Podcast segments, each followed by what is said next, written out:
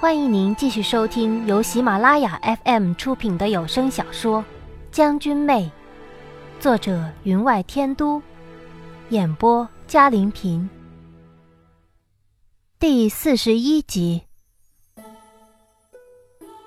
我费尽了力气，他的上半身露了出来，上次受伤的地方依旧有一小块药膏贴着。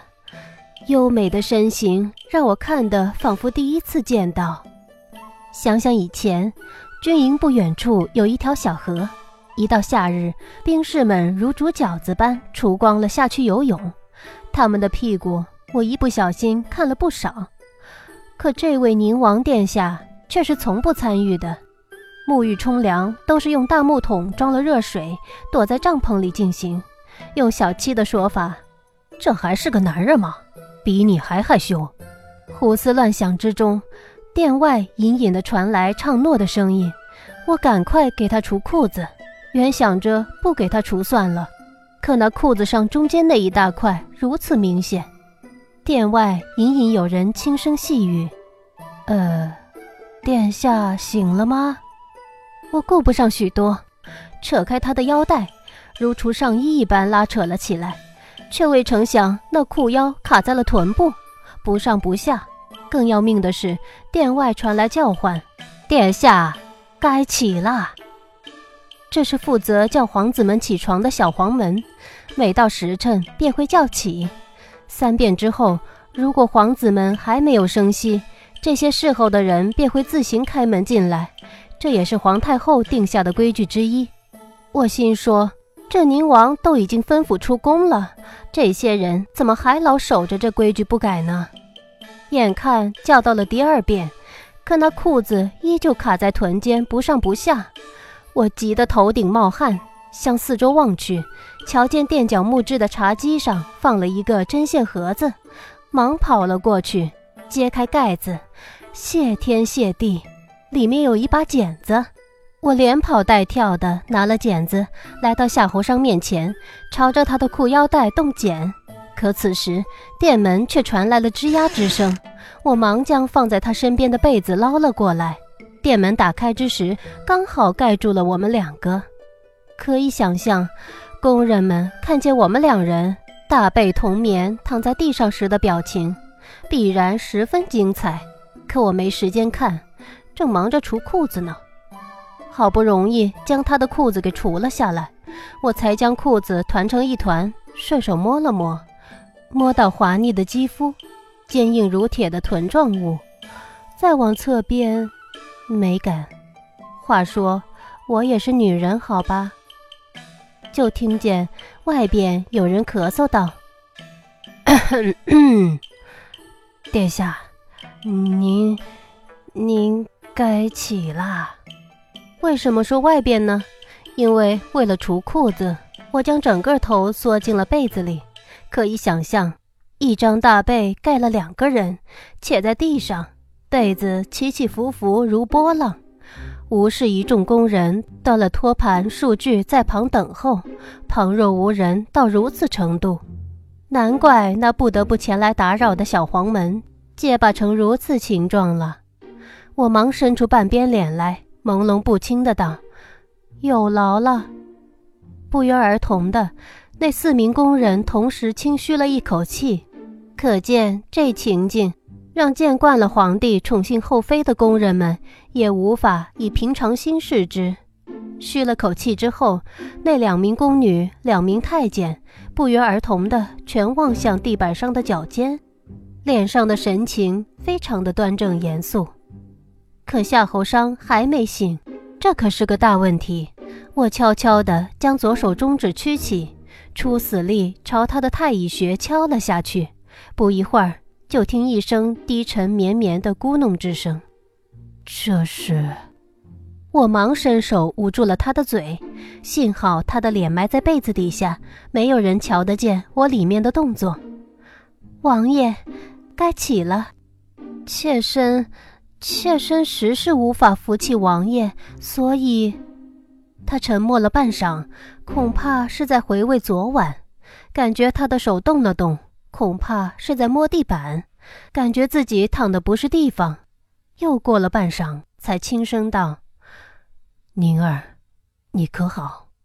我一开始尚不知他唤的是谁，怔了半晌，才胡乱答道：“妾身扶王爷起来。”他却不要我扶，连背带人的一把抱起了我。虽然晚上消耗太大，有些站不稳，趔趄了一下，惊得两名太监同时上前搀扶。不用，他淡淡的道。我偷偷的望去，见两名宫女脸红过耳，侧了头不敢看。我明白了，我那裤子除得很是干净，我身上的被子虽然垂了下来，帮他挡住了一些地方，可有些地方还是似漏非漏。也不知道露出了关键位置没有。我沉思了一会儿，估计他也感觉到了，脸上却是无所谓的神情，嘴角反而有浅浅的微笑。他抱着我转过一个屏风，将我放在床榻上。那四位工人到底没敢跟过来，只在外面收拾。我耳朵很灵，听见有两声倒吸气的声音传了过来，是不是发现那裤子了？话说，这些工人不是训练有素的吗？就这情景都大惊小怪的。胡思乱想之中，我忽然听到他有些愧疚的声音响起：“宁儿，昨晚可有伤着你？”我抬眼看着他，却见他眼眸之中有些怜惜，又有些歉意，疑心忽起，他为何对我有了如此表情？我可是花凝溪，他无数姬妾中的一位，可不是他心尖上的俊撵玉。我嘴里却道：“妾身，妾身有些受不住。”他眼里的怜惜这才如雾般淡淡散了，站起身来道：“本王会叫御膳房炖些补品给你的。晚上有宴席，你休息一下。他人那里。”就不必走动了。我心中的疑惑尽消，宁王还是宁王，有许多事情都变了，但有一样没变，对被他无意间伤害了的人，还是有些怜意的。就如他出来西江之时，陌生人连番的追杀，让无数保护他的护卫送命，他也曾站在那一片坟碑之中，面露悲悯。只是他无端端的叫什么宁儿。让我起了一身的鸡皮疙瘩，还好叫了两声之后，又恢复成了原样。唤我的时候不用称谓，直接吩咐便罢。我欠了身道：“王爷，那妾身晚宴之时再来侍候。”他点了点头，自己动手拉开床边的衣柜，取了套中衣穿上，这才走出屏风。看见他的身影消失在屏风之后，我这才躺回床上。吁了一口气，仔细回想昨天发生的一切，慈祥微笑的皇太后，娇嗔如花的三位贵女，孝顺逗趣的太子，率直天真的安义王，还有恰巧出现献花蜜茶的清妃，越想脑中越是清晰，仿如重重迷雾渐被拨开。从我和夏侯商进入景寿宫大殿开始，这出戏便开始进行了。太子为表孝心，携了鸟笼进门。秦师之故意和他唱反调，以便配合。他们两人的每一个环节都安排得丝丝入扣。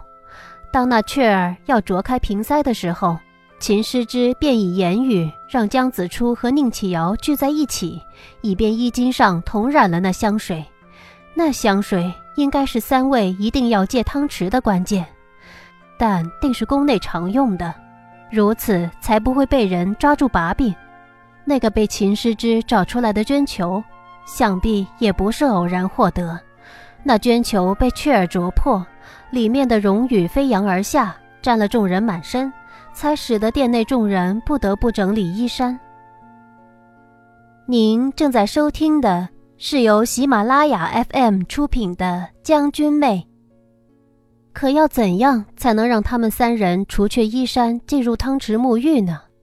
那花香和那些羽毛，我可是仔细的闻过、打量过，并无不妥的。再说了，我们大家身上都沾上了羽毛，满室都是花香，也不需要借景寿宫的汤池一用啊。要三个人同时进入汤池沐浴，连略等一下都不得。这药物可不是一般的厉害，可为什么我们身上没有什么感觉呢？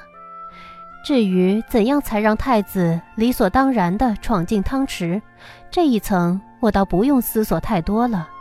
此等借口，略一找寻便是一大把，日后略一打听便能打听得出来的。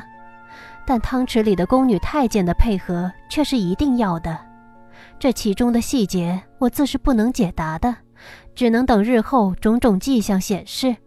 不过其结果我却已然明白了。太子所做一切，在皇太后的眼里不过小儿的把戏。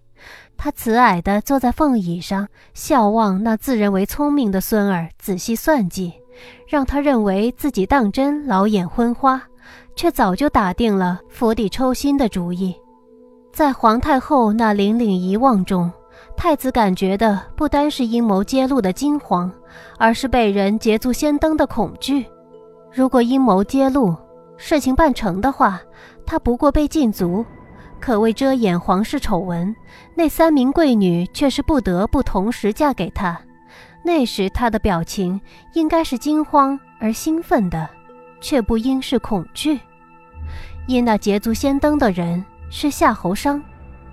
最重要的一个环节便串联起来了，给夏侯商下药的人不是别人，却正是皇太后。我想起席间皇太后赐给夏侯商的那碟美其名曰“金凤朝阳萝卜煮鲈鱼”的菜，他还满含了慈祥的目光看着夏侯商，眼看着他吃了两筷子，才转过了头。而夏侯商被皇太后宣过去的时候，正是药物发作的时候，所以他的手指印才印在了椅子上。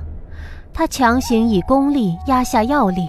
恐怕初时是没有想到皇太后会用这一招，到了皇太后那里，那药才彻底发作了。我不禁鼓掌叫好，这老的成了精的老太太，将给人下药都办得如此光明正大、冠冕堂皇、众目睽睽。但一个好字，又怎么能表达我对他无赖技艺高超的崇拜之意呢？所以说，越高贵的人。无赖无耻起来，越叫人防不胜防。看来老太太深知夏侯商的品性，强按的牛头不饮水。他母妃江妃娘娘将江子初送入王府，住了那么些日子，也没传出什么非让他娶了不可的传闻来。他对我们这些能气能舍的卑贱之人，自是不用客气。但对于那些能影响他前途命运的女子，却是小心了又小心，所以老太太才亲自动手设计了自己的孙子。我再次肯定了这一点。夏侯商看来是打定主意要当个太平王爷了，不过人家逼得狠了，他才想办法处理一两个侍妾侍卫，所用的手段却是直接而鲁莽的。我想起了孙美人之死。他让孙美人公然手持利刃反叛太子，何尝不会让太子放松心防？如此作为，可不是一位深谋远虑、能争夺皇位的皇子所应有的。所以，我后来的背叛以及媚蕊的失踪，太子才会没有再派人处理，只因为太子最终认定他不过一介武夫，虽然可以统领千军，却不是当皇帝的材料。却没想到，个个认为他不是那材料，他自己也认为自己不是那材料。老太太却不是这么想的，所以她被设计了。不过，以他昨晚憋得如此之狠的情况来看，他恐怕是对那三位没做出什么，但又能如何？只要他使不出武功，迈不了步子，离不开那汤池，让人见到他与三位女子同事。他们身上的衣服肯定是少的，或是没有的，那么这事儿便成了。亦或清妃的花蜜茶也在其中起了些许作用。那安义王在其中又是什么作用？他拦住了我，当真只是为了品酒。可若不是他，我也不会知道清妃献了蜜茶。我盯着青帐的缠枝花枝，反反复复地将前后过程想了一遍，更认定其中细节虽然略有出入，但相差不了多少。看皇后的神色，她在里面也出了不少力。汤池的宫女侍候太子三位贵女的宫人，这其中的默契配合却是要她出手才行的。看来皇太后平日里装聋作哑的技术极为高超，高超的让她真认为老太太已然老了，真是她统领后宫了，手里面真有点实权了，让她将手伸到了皇太后的寿景宫。皇帝的态度却是极为奇特的。根据传闻，自归政之后，他和皇太后政见时有不同，直至皇太后淡出朝政。但此次的事一出，让人奇怪的是，他对着他的时候，那种从骨子里透出来的敬意，却是连我都感觉到了。看来皇帝如天下间所有的儿子一样，既想脱离母亲的控制，但一出了点事儿，还是希望母亲能给他担上一二，所以。皇后和太子才会惊恐的机遇软倒，想必他们也没想到关键时候皇帝没有站在他们这边。听闻皇帝对这位太子却是极为宠爱的，和宁王不同，他与皇后相敬如宾，却是极欣赏太子，每每让太子监国，凡遇大事总是让太子参政。当年能让他代地复边。处理郡家将一案，就足以看出他对太子的信任与尊重。可这一次，他却是不得不听了皇太后的安排。我想，如果宁王娶了那三位贵女，让朝廷三大世家不得不站到了宁王那边，亦或由支持太子变成中立，恐怕他会对宁王更为防范厌恶吧。这其中最无辜的，算是宁王了。谁知道进了宫和皇太后聊了一下天，就出了这样的事儿，无端端的多了三位王妃，且个个贵不可言。以后宁王府可真是热闹了，光是谁为正谁为侧，就够他头疼的。我不禁有点同情宁王，他能剑指千军，那又怎样？在皇宫这样的谋略场所，他依旧不过是人家手里的一枚棋子。最重要的是，昨晚在地上扑腾了一晚，真难为他了。我有点内疚。我睁圆了双眼，仔细的思考，却没成想宁王用外间的宫女侍候穿上了衣服，无缘无故的又转过屏风走了进来。等听到脚步声，听到他的话。本王，本王会给你名分的。我这才反应过来，现在这个样子很可能既呆且傻，又带了点茫然，面无表情。看在他的眼里，恐是被他误会，失去了，却换不来什么了。我脸上自是不会露出端倪，只是转过头看向他，看清了他脸上一闪而过的愧意。这才轻声道：“王爷说什么话？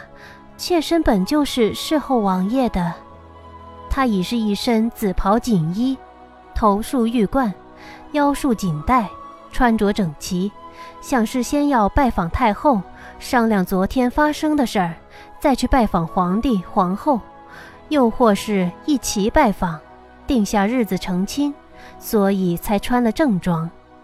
我心想。要走你就快走吧，立在这里我没办法想清楚这些事儿了。这话自是不能说的。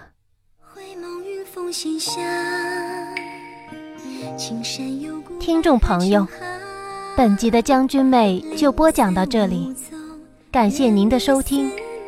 更多精彩有声书尽在喜马拉雅。为寻旧梦魇间吗？花好景莫负韶光。天涯遥望，莫失情切，过往情长，仙灵一片寂灭，人走有你裳，独恋一眉一斜阳，千年幻似一梦，前尘已。